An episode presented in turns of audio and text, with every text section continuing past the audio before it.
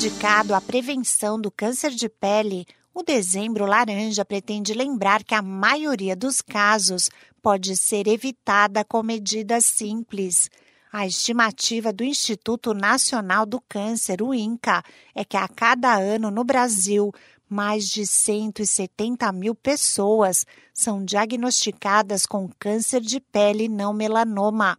A doença surge em áreas do corpo mais expostas ao sol e corresponde a 30% dos tumores malignos registrados no país. Se diagnosticada e tratada precocemente, apresenta altas chances de cura.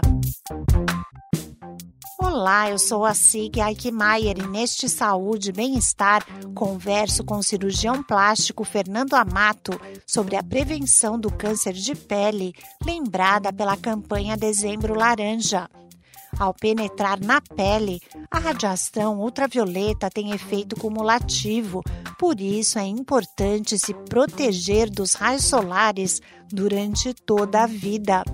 O médico cita alguns dos sinais desse tipo de câncer: alterações na cor, no diâmetro, né, na, nas as bordas, é, eles mudam o formato, tem uma evolução diferente, estava de um jeito, de repente ele começou a mudar de formato. Então, todas essas lesões que têm uma evolução estranha, é uma feridinha que não cicatrizou, precisam ser investigadas. Então, protetor solar, é, chapéu, óculos escuros, evitar o sol das 10 às 16 horas. Isso já ajuda muito para evitar o câncer de pele. E é importante começar isso desde a infância. A criança desde cedo já precisa ter o hábito de estar tá se protegendo e se ela ficar se expondo desde cedo, o risco dela desenvolver o câncer de pele no futuro é muito maior. Pessoas com histórico familiar de câncer de pele ou que possuem pinta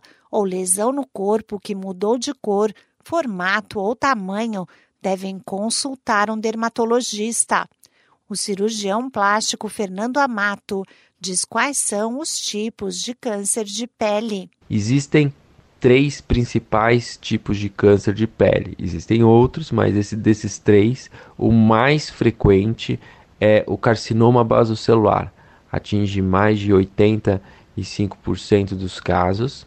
Existe o carcinoma espinocelular, que ele já é menos frequente, e existe o melanoma. O melanoma é, ocorre em menos de 5% dos casos de câncer de pele, mas ele é um, dos mais importantes porque ele tem um maior potencial de morte. Ele, ele pode evoluir com um desfecho muito ruim porque ele tem risco de causar metástase, ou seja, ele pode ir para outras áreas do corpo, para os linfonodos, para osso, para o fígado, para o cérebro. Então, realmente é um câncer é muito perigoso. O carcinoma basocelular é um tipo de câncer de pele não melanoma com altas chances de cura, sendo mais frequente na população. Em caso de suspeita da doença, importante buscar a orientação de um especialista para que seja feito o diagnóstico correto e iniciado o tratamento.